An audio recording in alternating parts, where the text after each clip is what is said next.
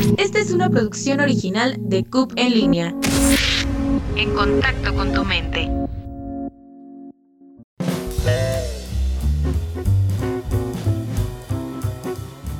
Bienvenidos a un nuevo episodio de La Voz Teatrera. Este es el episodio número 8 donde estamos concluyendo este bloque pandémico. Como bien saben, hemos estado platicando con diferentes actores, productores y directores sobre cómo se han adaptado a esta nueva normalidad.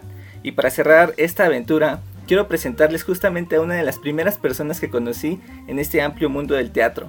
Ella es directora, productora, bailarina de Realizando Ideas, fundadora del foro Un Teatro Alternativa Escénica, Jessica Sandoval. Jessica, ¿cómo estás el día de hoy? Bienvenida. Muchísimas gracias, Alex. Me da mucho gusto verte en esta etapa, en esta faceta. Y sí, nos conocimos hace mucho tiempo, justamente aquí en un teatro. Así que feliz de verte. Cuéntame, Jessy, ¿cómo te agarra la pandemia? Eh, sabemos que es un tema muy difícil de asimilar, ya que nos agarró en el mes de marzo, un mes que impulsa las carteleras este, de teatro. y entonces llega la noticia, nos confinan y bueno, Cuéntame, ¿estabas en funciones, talleres, ensayos? Estaba justo preparando unas funciones, estaba era, no me acuerdo qué día, pero estábamos a dos o tres días de entrar a un montaje en la sala Miguel Covarrubias. Eh, la escenografía sigue allá porque no, no me han hablado para poderla sacar. Entonces eh, me agarró muy mal, muy mal, como a todos me parece, desprevenida. Creo que no esperábamos esto, tal vez nos, nos faltó un poco de, alerta, ¿no? Con las noticias que teníamos primero de China y después de Europa, pero, pero bueno, eh, pensamos, pensé, creo que como mucha gente, que iba a ser muy, mucho más, más rápido, ¿no? Pensé que 40 días me parecía larguísimo, entonces el año creo que ha sido de los más difíciles, creo, creo incluso que no no nos damos cuenta de lo que, de la afectación ¿no? que, que, tiene esta, pasar por esta situación realmente. Y no solo hablo de las afectaciones económicas, que esas son las más superficiales y visibles, ¿no? Pero emocional y, ha sido muy fuerte, muy fuerte por, en todos los sentidos. Sí, muy difícil.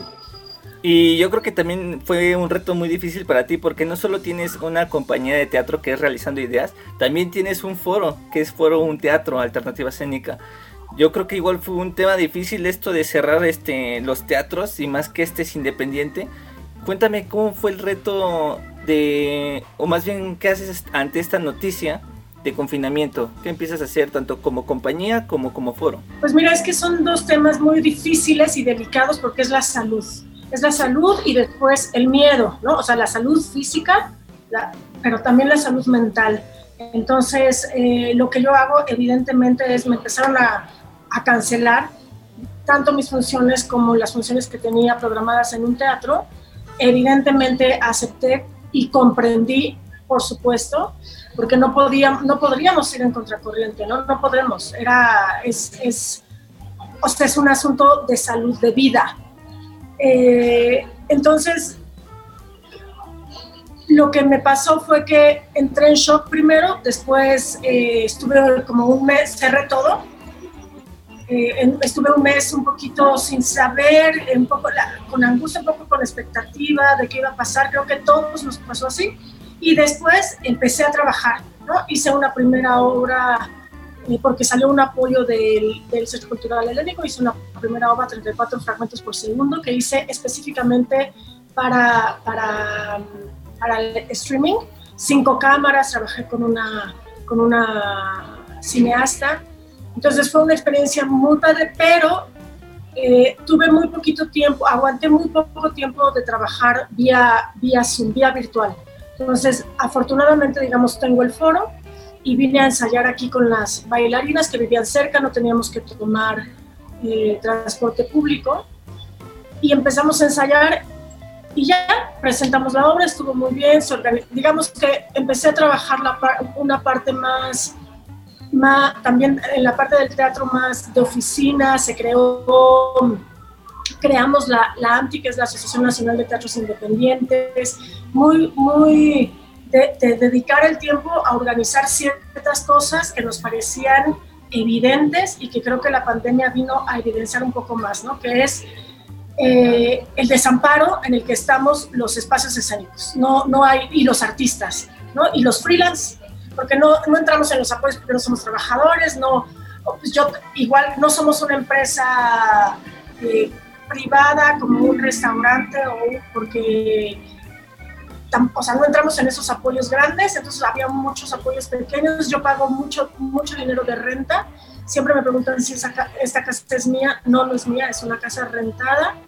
entonces claro, es, era, había una angustia muy fuerte en ese sentido, pero bueno, afortunadamente hubo este apoyo de, eh, del, del helénico que me que fue un impulso, creo que fue muy importante porque fue un impulso para poder generar otras, otras cosas, otra dinámica, salir de, este, de esta, pues sí, un poco frustración y miedo de no, de no poder reencontrarnos. Abrimos los teatros, tuve, eh, hice otras dos producciones, Drácula, que hice adaptación, iluminación, esto. hice todo porque no tenía dinero, no tenía recursos económicos para contratar gente. Fue una experiencia muy rica, digamos, artísticamente, y con la colaboración de los bailarines y actores que siempre están muy dispuestos y generosos. Fue muy exitosa esta temporada de Drácula, tuvimos solo cinco funciones, pero estuvieron llenas, o sea, la gente estaba ávida, entonces ahí empezamos a ver los problemas, o sea, los problemas que resuelve el arte, ¿no? Los problemas mentales, cómo el arte es absolutamente necesario para la salud mental, ¿no? En ese tiempo salió eh, salían artículos de cómo, de, cómo la estaba pasando mal en su casa la gente. Entonces, yo comprobé esa parte, la gente venía al teatro, tenía ganas de compartir, tenía ganas de verse vernos a los ojos con, con, entre todos, ¿no? Era, por eso te digo, es una crisis muy fuerte a nivel humano. Y estaba preparando Cascanueces y ahí sí el segundo cierre, después de un año de resistencia y de estar siempre como hacia adelante fue el hack, yo, yo digo que fue el jaque mate. Fue, fue mucho más duro que la primera vez. Me tardé mucho más tiempo en recuperarme. Afortunadamente la dueña de esta casa se, se tiene, tuvo la sensibilidad y entendió perfectamente el problema, entonces pude, pude ver un poco de luz donde ya no la veía, ¿no? Ya no, en enero ya no, dije, ya no puedo, no, no puedo empezaron los restaurantes, tenemos, recuerda que tenemos el Bob Marlin que funciona muy bien y que me ayuda mucho a, mantener eh, un teatro. Entonces ahorita pues estoy reorganizando ya, ya más animada, ya más eh, esperanza, digamos, de poder salir adelante, pero difícil porque no ha habido convocatorias, salió una apenas, pero hasta se harán hasta junio, ¿no? Si, si, si lo logramos, si nos dan, si somos merecedores de, ese de esos apoyos, saldrán hasta junio. Y entonces hemos tenido, la, tenido que inventárnoslas enero, febrero, marzo, abril y mayo, que son cuando, cuando no hay recursos, cuando no hay entradas, son, es muy complicado. Es, es así todo el tiempo con el agua en el, eh, al cuello. En fin, es, es, es, muy difícil, creo que tenemos que trabajar mucho por lograr mejores condiciones para los espacios, para los artistas que, que también me he dado cuenta, están los grupos, los colectivos. El mío, lo primero que yo desmantelé, digamos, fue la compañía.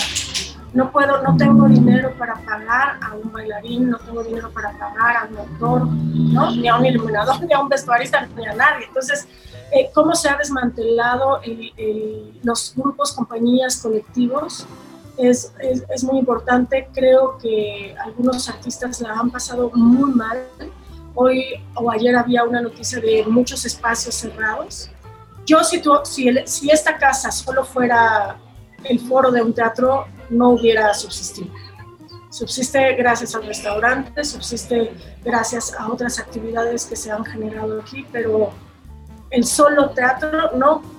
Y bueno, es, es, un aprendizaje y creo que eso lo sabemos todos y es momento de trabajar, de trabajar por mejores condiciones laborales, ¿no? Y de buscar mejores apoyos para los espacios independientes que son centros de reunión, de salud, de convivencia, de imaginación, de creatividad, ¿no? porque estoy absolutamente y cada vez más convencida que generan un bienestar a la sociedad. Así, así estoy, Alex. Ha sido, digamos que el 2020 fue como una etapa de mm, adaptación y ahorita estamos como asimilando y tratando de adaptarnos a este nuevo mundo, eh, ya sea virtual o con menos aforo, más bien menos este espacio para gente en los, este, recintos igual independientes. Me comentabas que te adaptaste gracias al apoyo del Centro Cultural Helénico a la manera virtual. Y es muy distinto estar en un espacio escénico enfrente de una computadora, de una cámara, de un, de un teléfono. ¿Cómo fue este reto para ti de adaptación a esta nueva era virtual? Es otro lenguaje, eso es absolutamente otro lenguaje, ¿no? Yo solo hice 34 fragmentos por segundo para cámaras, después ya me regresé a la escena. Es, es, es lo mío, lo otro hay que investigar, hay que... Eh, creo que hay gente que ha estado investigando desde hace mucho tiempo, como Vivian Cruz, por ejemplo, que ganó incluso un premio. ¿no? creo que se han hecho cosas maravillosas, pero... Y, y es, es, es, un trabajo de investigación, de una, es, es, una nueva perspectiva ¿no? del arte escénico. Eh, creo que la gente también ha sido muy empática, la gente que está en su casa y recibe. Nosotros por primera vez pusimos un boleto de 500 pesos, que era como apoyo, había de, 100, había de 50, 100, 150, hasta 500, y la gente que podía, la gente que afortunadamente no tenía, seguía teniendo sus, sus pagos mensuales, digamos, apoyaba, ¿no? Creo que México otra vez demuestra esta parte de solidaridad que, que muestra y que ha mostrado en todos los momentos de crisis. Eh, pero es otro lenguaje, me, me, encantó, la, la experiencia me encantó, me hace falta tiempo, me hace falta equipo, ¿no? porque también me quedé sola y entonces hacer la transmisión en vivo, hacer las cámaras, no, no es, es, es, equipo, es dinero, es, es, es, o, es, o es colectividad ¿no? y es equipo. Entonces no tengo ese equipo ahorita, pero lo tuve para hacer 34 gracias a este, a este, a este apoyo. Entonces, em, me encanta, me encanta. Al momento era traspasas, barreras, ¿no? O sea, gente de Viena, gente de Argentina, gente de Italia nos veía, de Alemania, o sea, me parece una, una herramienta maravillosa y que hay que trabajarla como trabajamos en, para la escena, ¿no? Creo, creo que es una... Es eso, o bueno, a mí, me, a mí no me gustan las cosas rápidas ni al vapor, me gusta la experimentación, me gusta, también me gusta lo más humano, pero la, cámara es una herramienta maravillosa.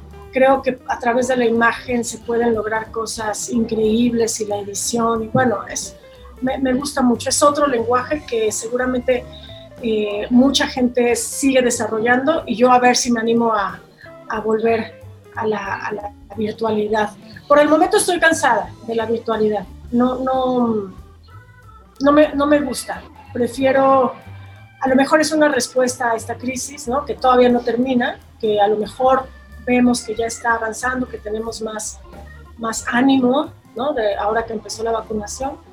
Pero mm, no, huyo, huyo de las pantallas. Me gusta ver a la gente. Creo que ha sido un tiempo también para eso, para definir o redefinir lo que nos gusta y lo que nos da vida, lo, que, lo que nos hace estar en el escenario, lo que nos hace tener un espacio cultural. Si yo tengo un espacio cultural y si me dedico a la danza es para, para tener comunicación con el otro, para verlo, para sentirlo, para expresar y, que, y que ellos me sientan. Entonces, la, la, la virtualidad rompe muchas fronteras, pero es una es una comunicación distinta. Todavía me quedo, digamos, me quedo en esta parte. Tengo, un teatro es un foro relativamente pequeño, ¿no? Eh, donde siempre los espectadores han estado muy cerca de los artistas. Entonces, a mí me gusta eso, me gusta la cercanía, me gusta ver a los ojos. Cuando voy a los teatros yo me siento en primera fila porque me, me gusta ver la mirada, ver el, escuchar la respiración, ¿no? el ambiente que se genera con la energía de los bailarines, y pero también con la energía que despliegan los, los espectadores al reaccionar ante, pues ante la belleza, ante el horror, ante, ante el amor, no sé, lo que nos transmita lo que estamos viendo, ¿no? Entonces, así. Jesse, muchas gracias por tu participación en este octavo y último episodio pandémico. Agradezco que hayas tomado un poco de tu tiempo para participar en él. No sé si gustes decir algo que te pareció este, este proyecto. Nada más, no, nada más que muchísimas gracias, que mm, comparto la tristeza de mucha gente, ha sido una época muy triste, hemos perdido gente valiosa, gente amada, hemos hemos pasado una crisis muy fuerte, entonces solo eso, pues creo que estamos juntos, los acompaño, los, los abrazo y, y seguimos trabajando para esperar muy, muy, muy pronto volver a vernos en persona y abrazarnos y sonreír. Y, y, yo no creo que nos vayamos a quedar para siempre con los cubrebocas y, y con la sana distancia. Entonces, sigámonos cuidando para, para, no, para no volver hacia atrás. Y entonces lo único es eso, hasta muy pronto, muchas gracias Alex, me da mucho gusto esta faceta tuya. Y aquí estamos, muchas gracias por, por venir, por asomarte a un teatro, muchas gracias. Gracias a ti por aceptar, de, pues ahora sí que virtualmente te mando un abrazo, espero que las cosas mejoren. Eh, para todos los creadores escénicos ha sido una un año muy difícil y esperemos que este 2021 levante un poco esta, los ánimos de todos los creadores escénicos a seguir continuando, ya sea virtual, ya sea presencial, pero que esto no decaiga. Y bueno, para la gente que nos escucha, los invito todos los jueves a escuchar un nuevo episodio de La Voz Teatrera. Este es el último episodio de esta primera temporada. Regresamos hasta el próximo 27 de mayo. Y muchas gracias por esta, por estar este, estos ocho episodios escuchando este tema pandémico. Ya escucharon el testimonio de estos ocho creadores acerca de cómo es adaptarse a esta nueva normalidad. A la audiencia que me escucha, yo soy Alex Gómez y nos vemos en la próxima.